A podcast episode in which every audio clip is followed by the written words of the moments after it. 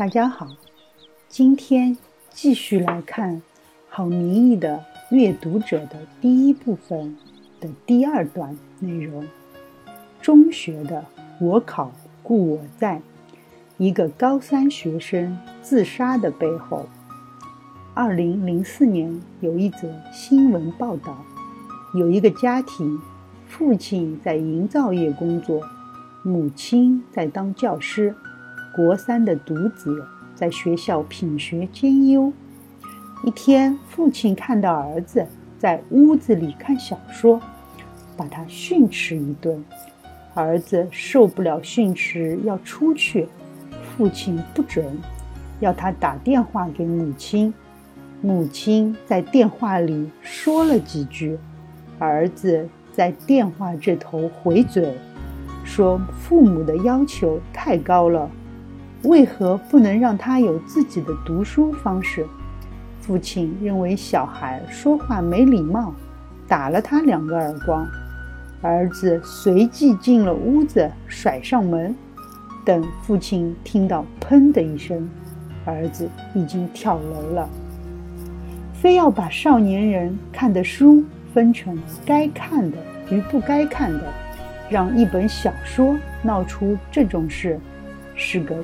令人唏嘘的新闻，但更令人感慨的是，我们社会对待阅读的功利态度，怎么如此根深蒂固？过去长时间的中国历史里，因为科举制度的影响，大家重视的并不是阅读，而是可以帮你通过科举考试、光宗耀祖的书籍。书中自有黄金屋，书中自有千钟粟，书中自有颜如玉，说的就是这个。中国文化里总是爱把考数考试用的经书与其他的书做一区分，在科举制度之下。四书五经的重要性被摆到了最高的位置，读这些经书的方法也是越来越标准化。凡读书须整顿积案，令洁净端正，将书册齐整顿放，正身体，对书册。详环看字，仔细分明读之，需要读得字字响亮，不可误一字，不可少一字，不可多一字，不可倒一字，不可牵强暗记，只是要多诵数遍，自然上口。久远不忘，这是宋朝的大儒朱熹所写的读书之道。经书被供上庙堂，同样在宋朝当过宰相的黄王安石研读医药之书，都要称之为小说，就更别提其他的书籍了。因而，我们的父母不懂得如何处理子女读的小说问题，其来有之。二十世纪之后的台湾，科举没有了，可是出人头地的需求仍在，企图透过对某些书籍的特别重视，来通过考试的习惯仍在。因此，我们的学校教育，尤其。从中学教育开始，不会教我们如何处理阅读，而只是教我们如何处理课本，有助于提升考试成绩的课本。中研院副院长曾志朗说：“阅读是教育的灵魂。”这句话对中学教育应该更有特别的意义。所有的父母与师长都知道，进入中学的孩子也进入了身体发育的阶段。一年前的胖冬瓜，一年后就可能挺拔俊秀；一年前的丑小鸭，一年后就可能出落得亭亭玉立。孩子的成长充满了各种令人惊喜的可能。因此，我们万般呵护地注意他们的饮食是否均衡，吸收的营养是否足够，并以他们近乎突变的成长与茁壮而自豪。我们如此看重孩子身体的发育，但是对待他们心智的发育，则往往不然。我们很容易忘记。中学生的心智也进入了一个发育的关键期，而阅读又是心智发育的关键因素。这时的他们已经脱离幼年必须父母陪伴读书的阶段，也被小学阶段提供的基本词汇充实了自行阅读的能力。正如身体的成长已经让他们渴望可以独立行驶。心智也是如此。所谓少年人血气方刚，所谓少年人之所以会有叛逆期，不就是因为他们在呐喊，他们也有自己对人生、对环境、对世界的意识与思想，需要给他们一个自我探索的空间。中学阶段的教育。趁着一个少年人对自己心智力量的探索产生好奇的时候，我们本应该提醒他，阅读对他的心智力量是多么便利又有力量的养分来源。我们本应该提醒他，在阅读这件事情上，教科书有作用，但不是唯一的作用。我们本应该。适时的提供他一些刺激，鼓励他前行。阅读有哪些花香鸟语之境，幽阴幽暗黑之地，总要他亲身体验过才是。期待孩子身体发育，却希望孩子头脑裹小脚，是很矛盾的。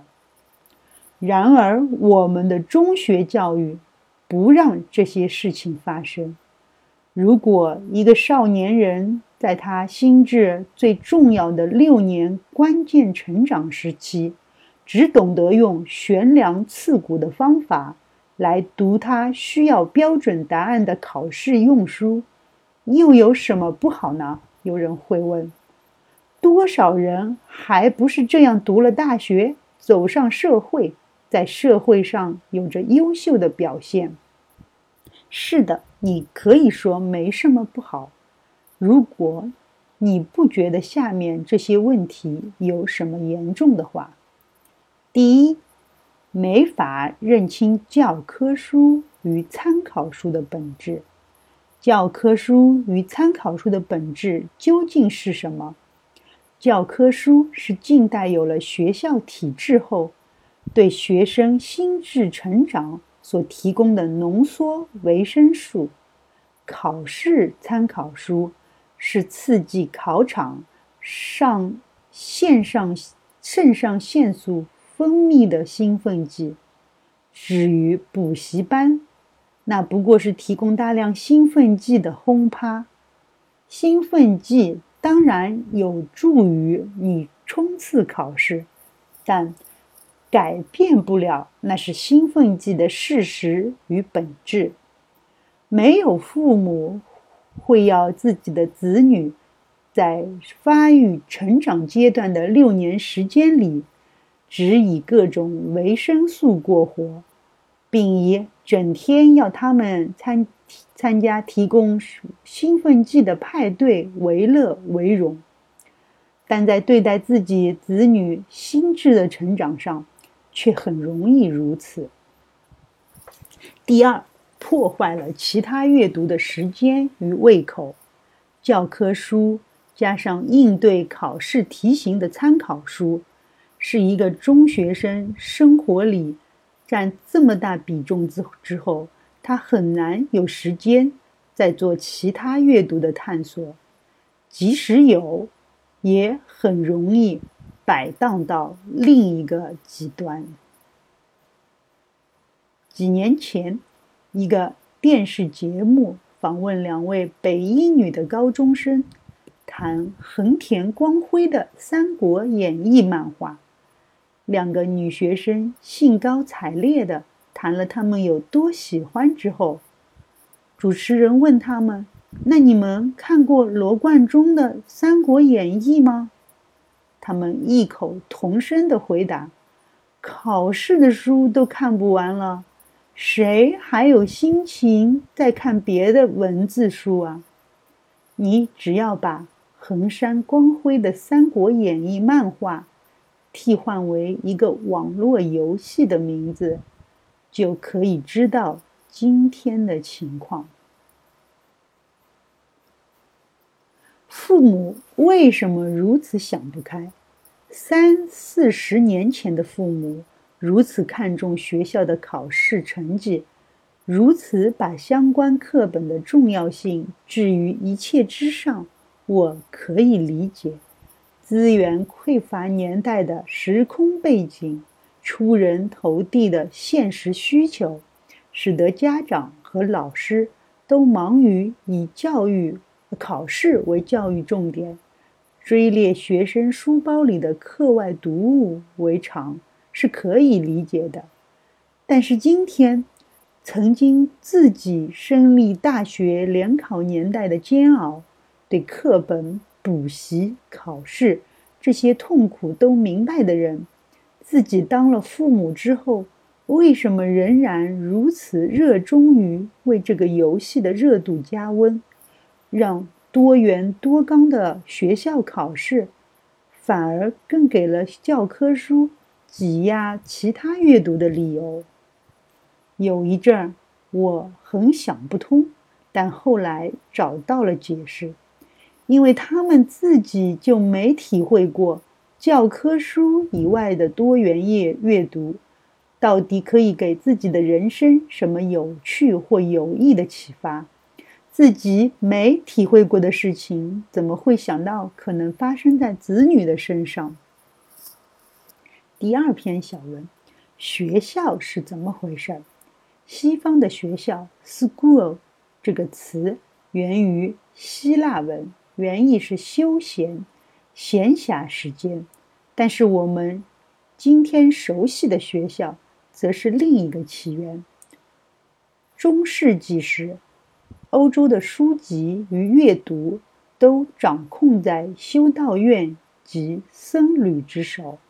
欧洲最早的大学是给僧侣及神职人员进修的。十五世纪的宗教革命。加上古腾堡的活版印刷出现之后，圣经广译为各种语文版本。为了方便各地人民使用自己的语言来了解圣经，所以欧洲开始普设文法学校 （grammar school），相当于教导识字的小学。接着。为了衔接文法学校和大学之间的差距，才有了中阶加两级中学、中小学里再有逐年分级的办法。这些学校制度的设计，到了大约是十八世纪末工业革命，又出现了一大变化。工业革命发生于英国之后，欧洲各国感受到压力。纷纷培育自己的新技术人才，因而，在德国、法国等地诞生了许多技术学校。大学开始出现十分细密的知识分科，中小及小学婴儿配套设计也有了更精密的设计。总之，中学的成立是很近代的事。并且在当时算是不登大雅之堂，主要是为改善社会低下阶层接受命、接受教育的处所与机会。上层社会仍然是在因材施教的个人教授之后，直接进入大学。社会上为了鼓励中学这个体制出来的学生，想到可以给他们一纸证明，一纸证明自己所学并不差，才有了文凭这个东西的出现。这一来，学校的概念才从小学、初级中学、高级中学、大学一脉相承的。确立为一套社会上公认的体制，其重要性也奠定下来，并且日益显著。结果发展到今天，文凭摇身一变，已经不再是求人的凭证，而是傲人的凭证了。所以，真正说起来，在现代学校体制中，初级中学和高级中学。所构成的中学才是最重要的发明。欧洲近代用起 “school” 这个词的时候，就早已和它的原意 “leisure” 相去甚远。至于到了今天台湾的，则更是毫不相干了。第三，破坏了他对人生的想象，对一个心理上。刚准备探索这个世界的少年人而言，他应该明白，如果他所好奇的人生是个很大的圆，那么阅读是许多中原里面可能最大，也可能色彩最缤纷的。至于学校教科书，则是这个中原里面许许多多小圆中的一个。而已。但是现在台湾的实况是，我们在告诉少年人，最起码在他这六年中学的时间里，他人生最大的圆就是学校的教科书。这个大圆里面有很小的一个圆，可以是他的课外阅读，然后小圆里又有一个更小的圆。留下来，剩下来留给他，当做对未来的好奇与想象。当一个少年人对人生未来没有多少好奇与想象的时候，的确，阅读考试用书以外的书，对他也没有多大吸引力了。中学生的课本里有说笛卡尔的“我我思故我在”，但是父母。和师长要他做的，却是我考故我在。